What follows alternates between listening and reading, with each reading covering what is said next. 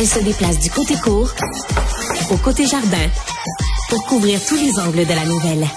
Pour savoir et comprendre, Sophie Durocher. Alors, vous avez vu passer ce texte parce qu'il est très, très, très, très, très commenté euh, un texte sur euh, des hommes qui sont prêts à dépenser des milliers de dollars pour améliorer leur apparence physique, que ce soit par exemple pour faire allonger leur pénis, faire grossir leur pénis. Euh, parfois, ça vire mal, mais ça fait partie d'un vaste dossier de mon collègue Hugo Duchesne, qui est journaliste pour le Journal de Montréal, Journal de Québec, sur la chirurgie esthétique et les hommes. Un dossier très surprenant. Hugo est au bout de la ligne. Bonjour Hugo. Bonjour. Alors, on parle beaucoup de ce texte-là sur, euh, bon, un monsieur qui pose la question, qui ne veut pas d'un plus gros pénis? Lui regrette parce qu'il a eu des, injections très douloureuses euh, au pénis. Mais dans le cadre de ton reportage, tu as rencontré plein de gens qui sont malheureux avec leur apparence, Hugo. Oui, puis ce qui ressort et ce qui m'a intéressé là-dedans, c'est qu'on a longtemps associé, peut-être à tort, mais la chirurgie esthétique aux femmes. Si on pense aux femmes quand on pense à la chirurgie plastique, par exemple, mais de plus en plus, les hommes deviennent une clientèle, ils sont intéressés, puis ils sont ciblés. Euh, vous avez parlé de cet homme qui a eu des injections dans le pénis, ben ça, c'est des des procédures qui évidemment ne s'adressent uniquement qu'aux hommes, puis dont la popularité là, est croissante depuis plusieurs années. Oui, alors normalement, il y a un certain nombre de procédures qui sont interdites euh, au Canada, mais il y en a qui ont lieu ici même euh, au Canada. Comment on fait pour s'assurer, Hugo, que euh, tout le monde ne vive pas la même chose que ce Montréalais, là où ça a été extrêmement douloureux et, et en fait, lui, il l'avait fait au Mexique. les gens sont, on a l'impression que les gens sont prêts à tout, Hugo. Oui, vraiment. Et c'est un danger dans l'esthétique. J'avais déjà écrit d'autres articles par le passé. Il faut vraiment s'assurer de faire affaire avec un professionnel. Quand on va au Mexique, par exemple, euh, souvent quand on parle d'injection, c'est de l'acide hyaluronique. Il y a différents produits qui existent, mais il y a surtout différentes qualités, différentes conditions dans lesquelles le produit est gardé. Et donc, c'est pour ça les résultats peuvent être assez désastreux si on fait faire ça. Si on se rend chez quelqu'un, puis c'est dans son sous-sol euh, ou que ça n'a pas l'air professionnel, ben faut à tout prix faire demi-tour. Euh, au Québec, par exemple, c'est seulement des médecins ou certaines infirmières spécialisées qui ont le droit de faire des injections. Euh, puis il faut on peut s'assurer que le produit qui nous est injecté, par exemple, on peut demander la marque puis on peut valider qu'il est approuvé par Santé Canada. Oui, non, c'est important. Puis comme vous le dites, bon, c'est sûr que si quelqu'un le fait dans son sous-sol, mais des fois, ça l'apparence, en tout cas, d'être quelqu'un de sérieux.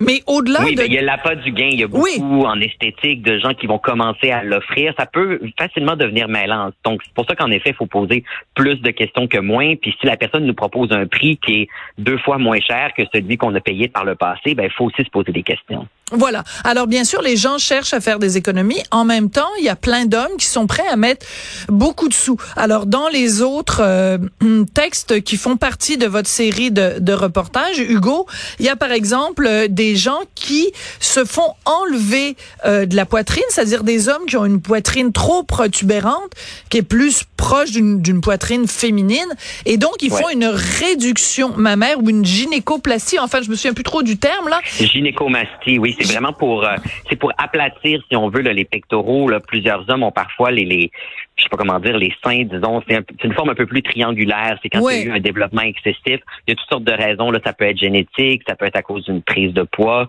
euh, ça peut être à cause des stéroïdes anabolisants aussi qui peuvent donner une forme plus mhm. féminine là, aux pectoraux. Donc ça, c'est une des chirurgies qui est le plus qui est la plus populaire chez ah les oui. hommes.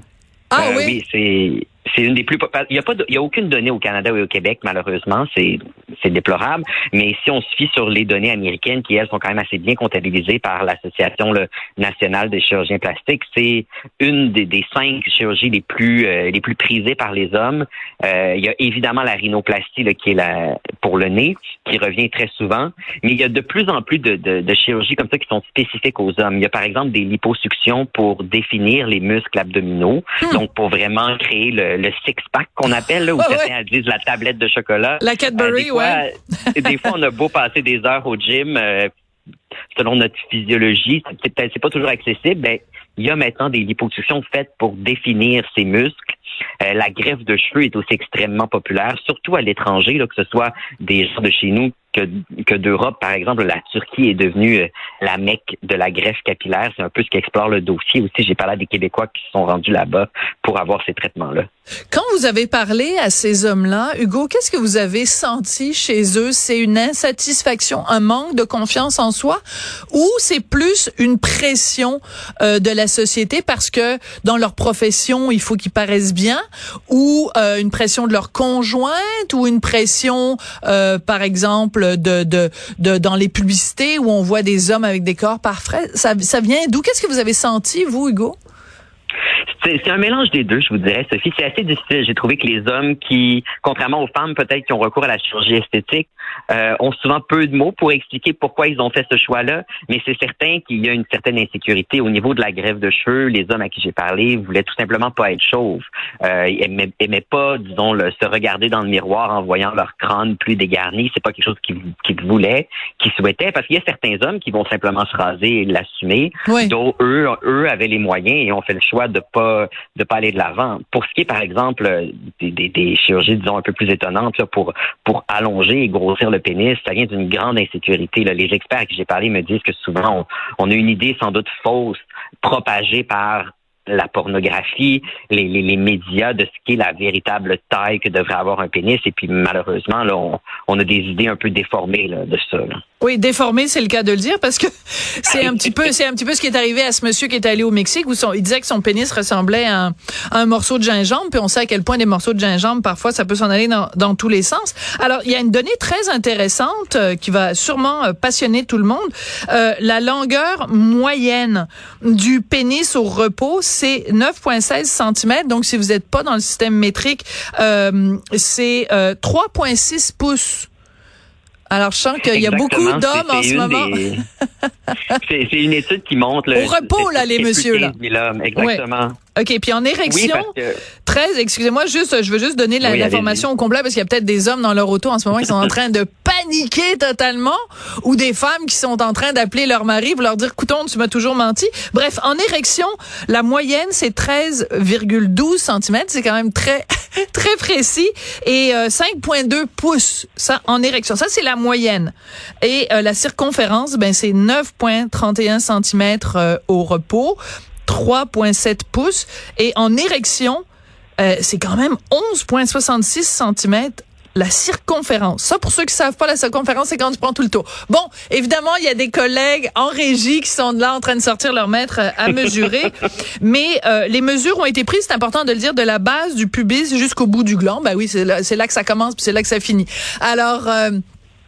Mais c'est important, mais je trouve, on, rigole, euh, Hugo, mais c'est très important de publier ces données-là parce que ça nous donne une indication de ce qu'est la moyenne. Donc, il y a peut-être des gens qui vont se sentir complexés parce que elle est trop grande ou elle est trop petite. Reste que euh, le fait de montrer cette moyenne-là, ça réduit, ça aide à, à, à briser certains mythes quand même. Oui, puis plusieurs études sont malheureusement même biaisées parce que les hommes vont avoir tendance eux-mêmes à rapporter, disons, avec un petit peu d'ajout, la, la, véritable mesure. Ah euh, ouais? L'étude que je cite dans le texte, c'était vraiment faite par des médecins eux-mêmes. Donc, c'est c'est la plus fiable qu'on peut trouver. Euh, mais c'est important de le dire parce que pour ce dossier-là, j'ai quand même parlé à des sexologues là, qui voient que dès le secondaire, c'est une insécurité de ah! jeunes qui vont se demander, tu sais, qui ont peut-être vu justement de la pornographie, qui se demandent est-ce que je suis normal ou pas? Donc, je pense qu'il faut un peu remettre les pendules à l'heure à ce niveau-là. Absolument. Et on ne fera pas de mauvais jeu de mots ici quand on parle de remettre les pendules à l'heure. Euh, merci beaucoup, Hugo. C'est un, un dossier, euh, on fait des blagues, mais euh, c'est bien sûr pour essayer de cacher notre malaise avec euh, ces sujets, parfois tabous, mais, euh, mais c'est important d'en parler, c'est très sérieux. Et j'ai lu l'entièreté de votre dossier qui est absolument passionnant. Donc, on encourage tout le monde à aller lire ça sur le site du Journal de Montréal et du Journal de Québec. Merci beaucoup, Hugo Duchesne. Merci.